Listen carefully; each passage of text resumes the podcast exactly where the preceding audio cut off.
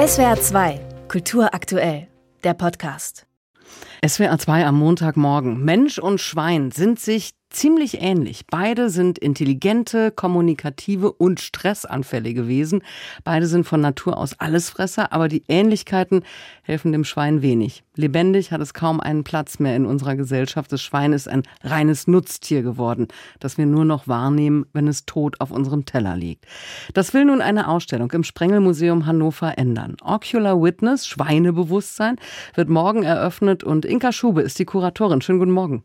Ja, guten Morgen. Hallo. Am Anfang dieser Ausstellung stand ein Zeitungsartikel. Deutschlands größter Ferkelerzeuger hatte seinen Betrieb komplett in die Schweiz verkauft. Übrigens ein Konzern, der immer wieder wegen Tierquälerei in der Kritik stand. Was hat diese Nachricht in Ihnen ausgelöst? Das war Corona, ne? Und manchmal hat es ja Vorteile, die Corona-Zeit, dass man ein bisschen mehr Zeit zum Nachdenken hat. Und zudem waren diese ganzen Arbeitsumstände in der Fleischindustrie gerade sehr in der Presse dann hieß es auch, jetzt müssen wir einfach genau hinschauen.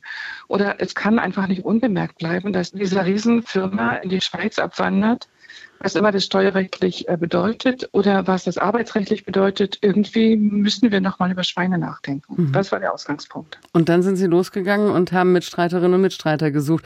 Äh, welche Reaktion haben Sie bekommen, als Sie gesagt haben, wir machen jetzt ein Schweineprojekt? Also ehrlich gesagt war das, was die Künstler und Künstlerinnen betraf, super einfach. Also das ist ja so gebaut, dass wir schon Künstlerinnen und Künstler angesprochen haben, die mit Themen arbeiten, die da irgendwie in Zusammenhang stehen oder die selber biografische Zusammenhänge aufweisen können. Es gibt zum Beispiel Felix Bielmeier, der gelernter Koch ist, oder es gibt eine ehemalige Fleischverkäuferin, es gibt eine Soziologin in der Runde, einen Landschaftspädagogen und Imker. Es gab also schon eine Gruppe von Leuten, mit denen ich eigentlich auch schon länger arbeite, die diesem Thema irgendwie nahestehen. Das war ganz einfach, komplizierter war es bei den Kollegen in den Institutionen. Da hieß es meistens, ja, super interessantes Thema, aber das können wir hier nicht machen. Mhm. Ich habe vorab ein Foto von einer Skulptur von Pierre Bismuth gesehen, nur gesehen und noch nicht gerochen.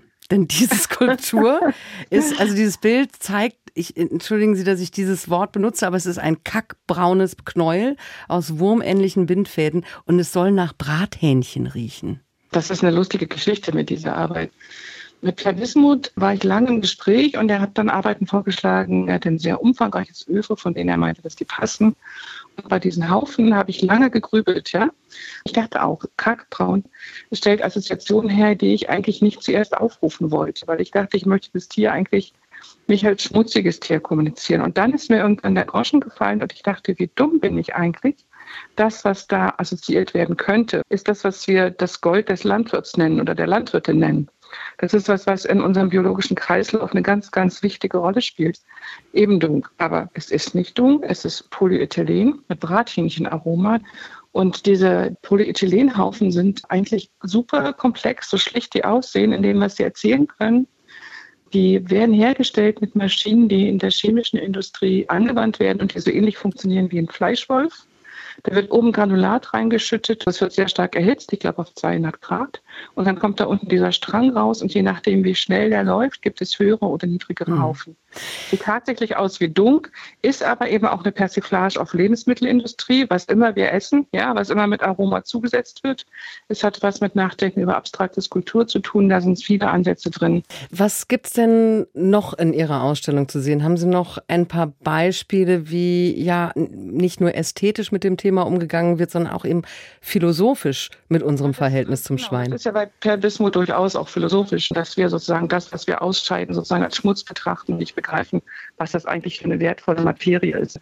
Es gibt einen Biologen, Jochen Lempert, der hat Schweine fotografiert, der für ihn sehr zarten Art und Weise, sehr genau schauend als Biologe, wie schauen diese Tiere auf die Menschen, wie ist ihr Körper geformt, wenn die wirklich in der Freiheit leben und ältere Rassen sind, also nicht diese hochgezüchteten Fleischschweine. Was haben die eigentlich für eine Anmut? Das ist wirklich sehr entzückend, diese Arbeit. Mhm. Maria Sturm hat Landwirtinnen fotografiert. Die ist durchs Land gefahren und hat Ausschau gehalten nach Landwirtinnen, die in alternativen Modellen arbeiten und hat mit denen jeweils einen Tag lang gearbeitet und hat die morgens und abends fotografiert. Und man schaut danach, was es da für Einschreibungen gibt. Es gibt eine wunderbare Arbeit von Arne Schmidt. Da geht es genau um diese Firma, die laut äh, staatlich hinterlegter Bilanz 22 Standorte in Deutschland hat, vor allen Dingen in den neuen Bundesländern und in Bayern und den Firmensitz, wie gesagt, jetzt in der Schweiz, in einem Ort, der damit wirbt, dass er die günstigsten Steuern in der Schweiz hat. Und Arne Schmidt ist all diese Orte abgefahren und hat die Sichtbarkeit dieser Anlagen überprüft, hat geschaut, wie sehen die eigentlich aus, wenn man da von der Straße hinschaut. Wie sichtbar ist dieses Geschäft eigentlich? Diese Ausstellung wird morgen eröffnet, ist aber noch nicht fertig, weil jeder und jede kann sich noch daran beteiligen, auf einer digitalen Plattform. Wie funktioniert das? Was kann man dort beisteuern? Ja, weil ich festgestellt habe, dass mit wem ich auch immer spreche, der als erstes, die als erstes sagt, oh was, das Sprengelmuseum macht eine Schweineausstellung und dann aber anfängt, eine eigene Geschichte zu Schweinen zu erzählen. Ich habe von einem Schwein geträumt. Ich habe in Amerika da Schweine getroffen, die waren so besonders. Ich sammle Schweine. Und wir dachten, dieses Schwein, was eigentlich so unsichtbar ist, wenn es als Tier wirklich existiert, was nur auf dem Teller als Scheibe existiert oder als Horrorbild von Tierschützern aufgenommen in großen Anlagen, dieses Tier wieder sichtbar zu machen oder einfach mal zu schauen, wie ist das eigentlich existent. Dafür ist dieses Portal jetzt da und man muss auf Next Museum gehen und kann da ganz einfach sich anmelden und dann Dinge hochladen. Erstmal wird morgen die Ausstellung eröffnet. Ocular Witness, Schweinebewusstsein im Sprengelmuseum Hannover. Inka Schube ist die Kuratorin. Vielen Dank fürs Gespräch und viel Erfolg mit der Ausstellung. Ja, vielen Dank. SWR 2 Kultur aktuell. Überall, wo es Podcasts gibt.